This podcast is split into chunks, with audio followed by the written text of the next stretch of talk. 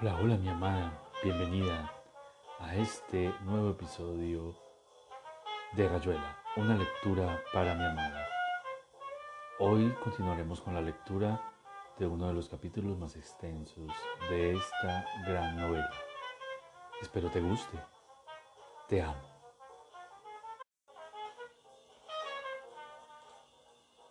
Continuación del capítulo número 56. Pero mientras lo sentía así, a Oliveira le desagradaba haberlo formulado en términos de masa negra. El sentimiento era como una masa negra, pero por culpa de él y no del territorio donde dormía Traveler. Por eso era mejor no usar palabras tan negativas como masa negra y llamarlo territorio a secas, ya que uno acababa siempre llamando de alguna manera sus sentimientos.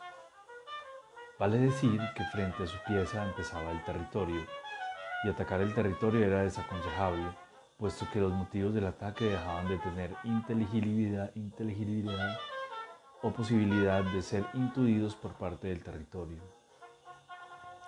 En cambio, si él se parapetaba en su pieza y Traveler acudía a atacarlo, nadie podría sostener que Traveler ignoraba lo que estaba haciendo y él, atacado por su parte, estaba perfectamente al tanto y tomaba sus medidas, precauciones y relemanes, sea lo que fueran estos últimos.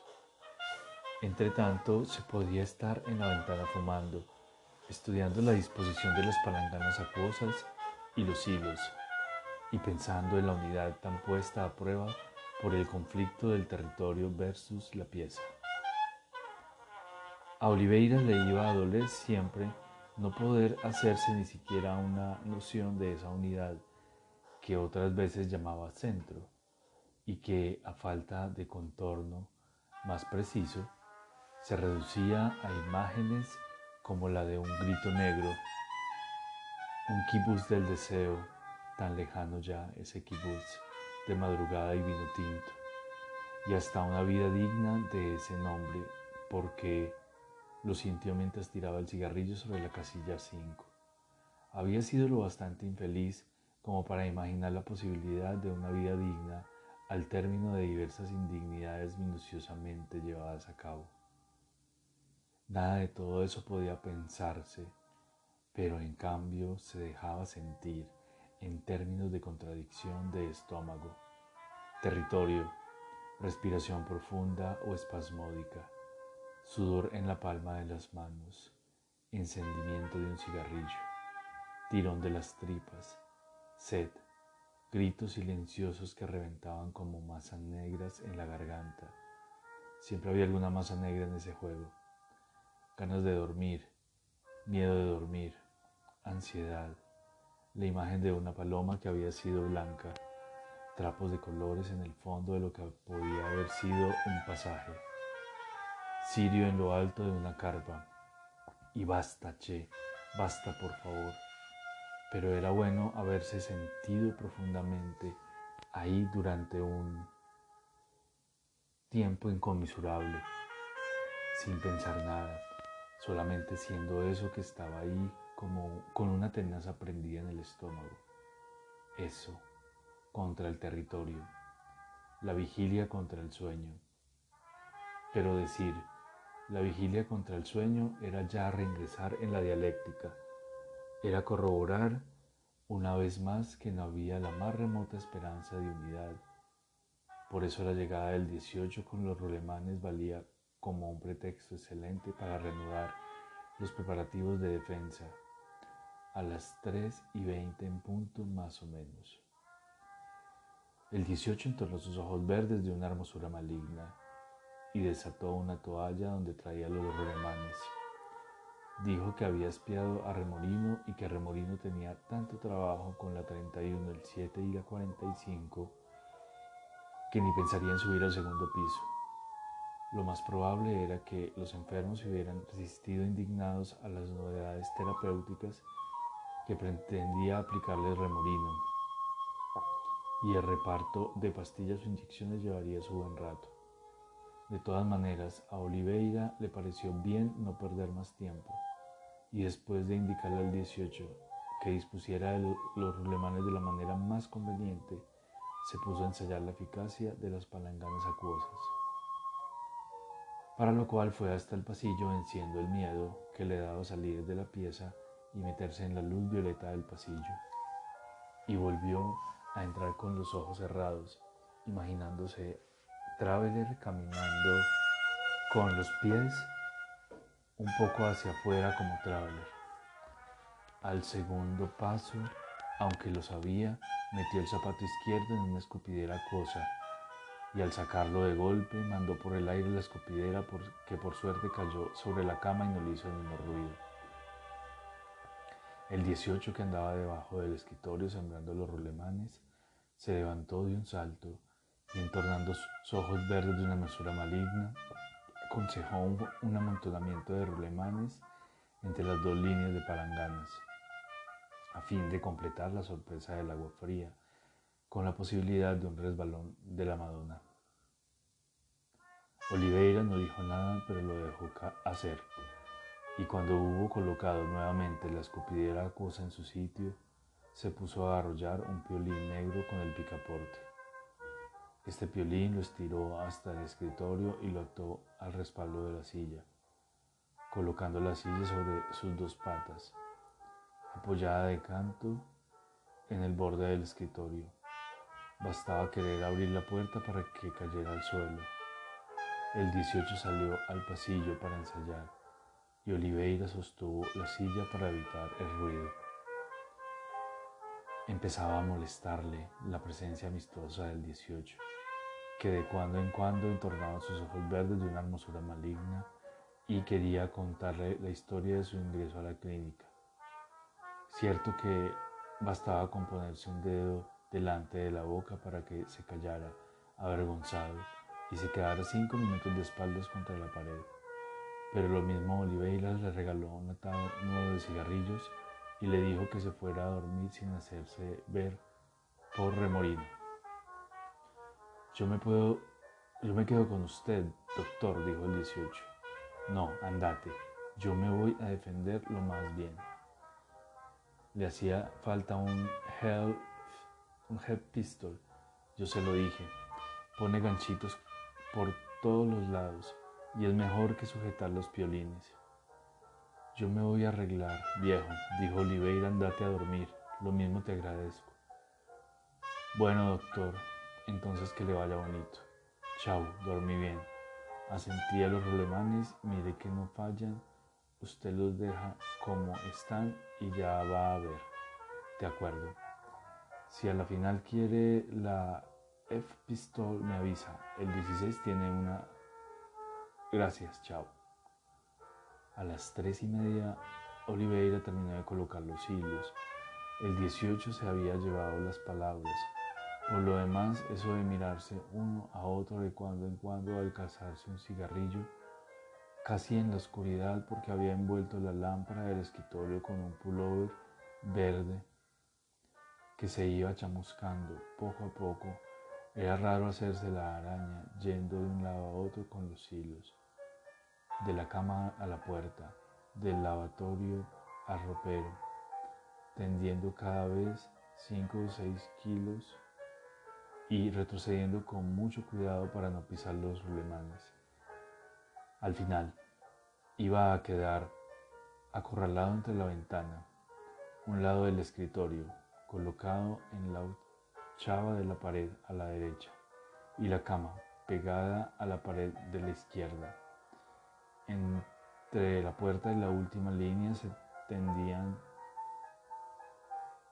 sucesivamente los hilos anunciadores del picaporte a la silla inclinada, del picaporte a un encierro del Bermud Martini puesto que al borde del, el borde del laboratorio y del picaporte a un cajón de ropero lleno de libros y papeles, sostenido apenas por el borde. Las palanganas acuosas en forma de dos líneas defensivas irregulares, pero orientadas en general de la pared de la izquierda a la de la derecha, sea desde el lavatorio de ropero a ropero la primera línea.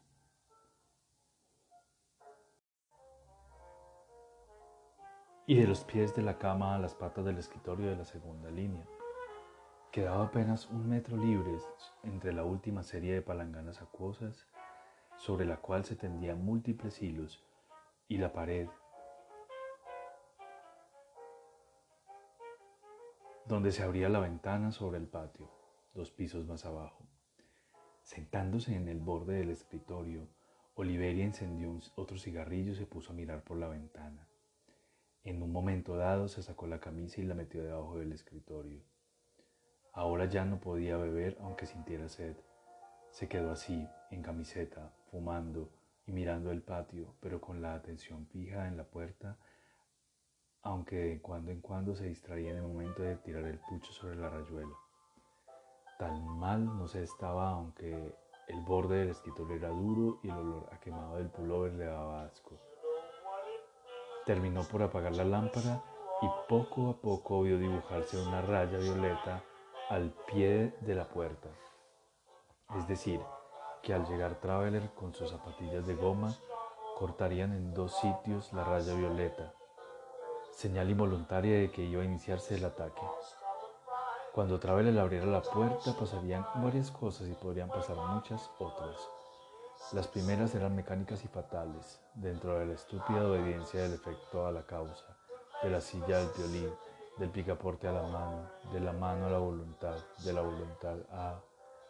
Y por ahí se pasaban las otras cosas que podrían ocurrir o no, según que el golpe de la silla en el suelo, la rotura en cinco o seis pedazos del cenicero Martini y la caída del cajón del ropero repercutieran de una manera o de otra en Traveler y hasta el último, hasta el mismo Oliveira porque ahora, mientras encendía otro cigarrillo con el pucho del anterior, tiraba el pucho de manera que cayese en la novena casilla y lo veía caer en la octava y saltar a la séptima. Pucho de mierda. Ahora era tal vez el momento de preguntarse qué iba a hacer cuando se abriera la puerta y medio dormitorio se fuera al quinto carajo y se oyera la sorda exclamación de Traveler. Si era una exclamación y si era sorda. En el fondo había oído un estúpido a rechazar la Head Pistol porque aparte de la lámpara que no pesaba nada y de la silla en el rincón de la ventana, no había absolutamente el menor arsenal defensivo, y con la lámpara y la silla no iría demasiado lejos si Traveler conseguía quebrar las dos líneas de palanganes acuosas y se salvaba de patinar en los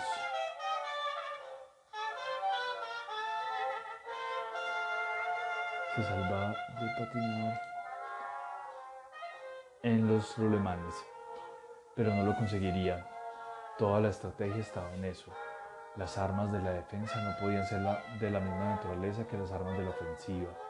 Los hilos, por ejemplo, a través le iba a producir una impresión terrible cuando avanzara en la oscuridad y sintiera creer, crecer como una sutil resistencia contra su cara, en los brazos y las piernas, y le naciera ese asco insuperable del hombre que se enreda en una tela de araña, suponiendo que en dos saltos arrancara todos los hilos, suponiendo que no metiera un zapato en una palangana cosa y que no patinara en un rulemán. Llegaría finalmente al sector de la ventana y a pesar de la oscuridad reconocería la silueta inmóvil en el borde del escritorio. Era remotamente probable que llegara hasta ahí, pero si llegaba no cabía duda de que Oliveira le iba a hacer por completo inútil una pistol, no tanto por el hecho de que el 18 había hablado de unos ganchitos, sino porque no iba a haber un encuentro como quizá se lo imaginara Traveler, sino una cosa totalmente distinta, algo que él era incapaz de imaginarse pero que sabía con tanta certeza como si lo estuviera viendo o viviendo un resbalar de la masa negra que venía de fuera contra eso que él sabía sin saber. Un desencuentro incalculable entre la masa negra, Traveler y eso ahí en el borde del escritorio fumando. Algo como la vigilia contra el sueño. las horas del sueño y la vida y la vigilia, había dicho alguien un día, no se habían fundido todavía en la unidad. Pero decir vigilia contra sueño era admitir hasta el final que no existía esperanza alguna de unidad.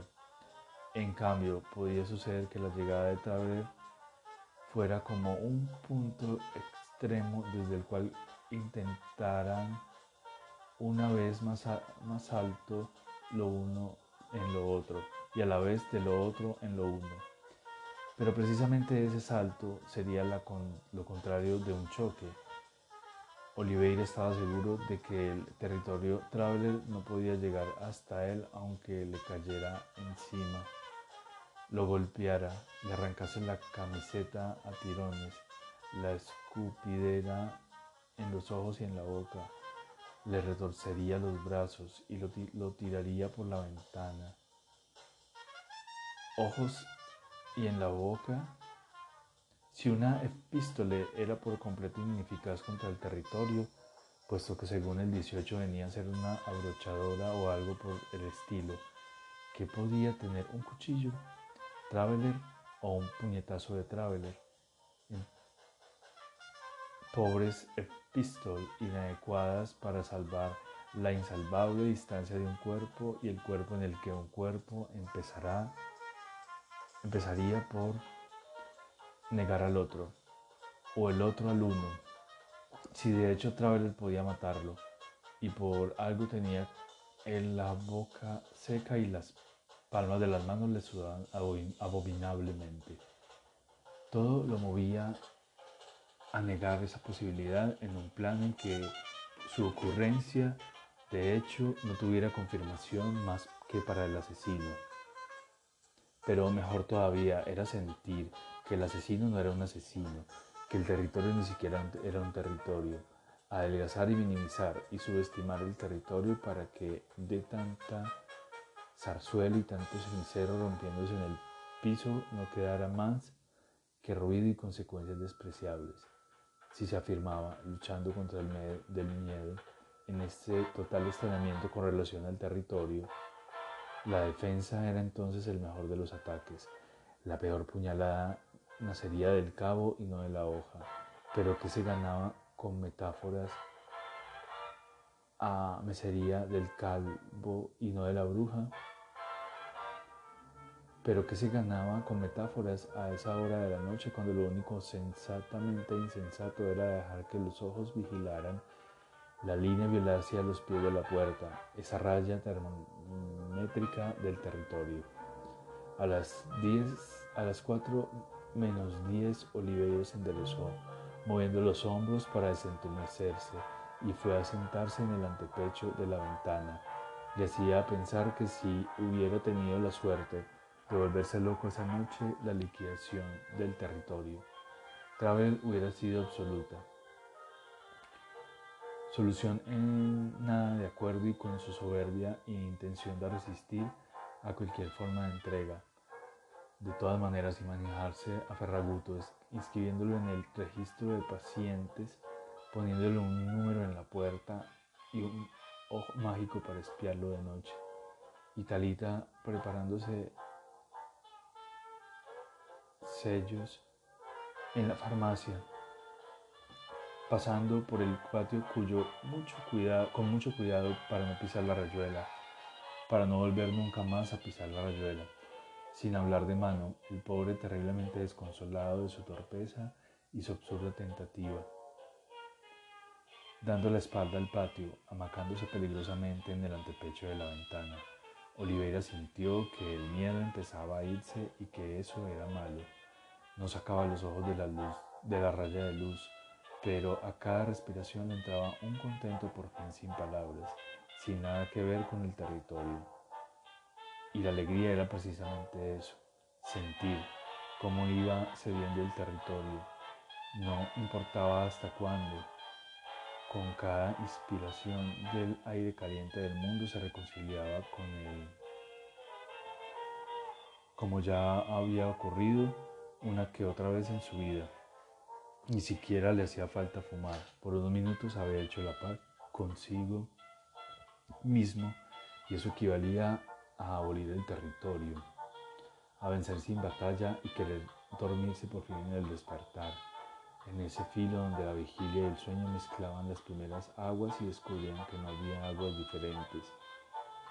Pero eso era malo, naturalmente, naturalmente todo esto tenía que verse interrumpido por la brusca interposición de dos sectores negros a media distancia de la raya de luz Asia y un arañar prolijito en la puerta. Vos te la buscaste, pensó Oliveira, hablando hasta pegarse al escritorio. La verdad es que si hubiera seguido un momento más, así me caigo de cabeza o en la rayuela. Otra vez, entra de una vez, Manu. Total, no existís y no existo yo. Somos tan imbéciles que creemos en esto y nos vamos a matar. Eh, hermano, esta vez es la vencida, no hay tu tía. Mi amada, aquí termina un nuevo capítulo del podcast Rayuela, una lectura para mi amada. Espero te haya gustado. Te amo.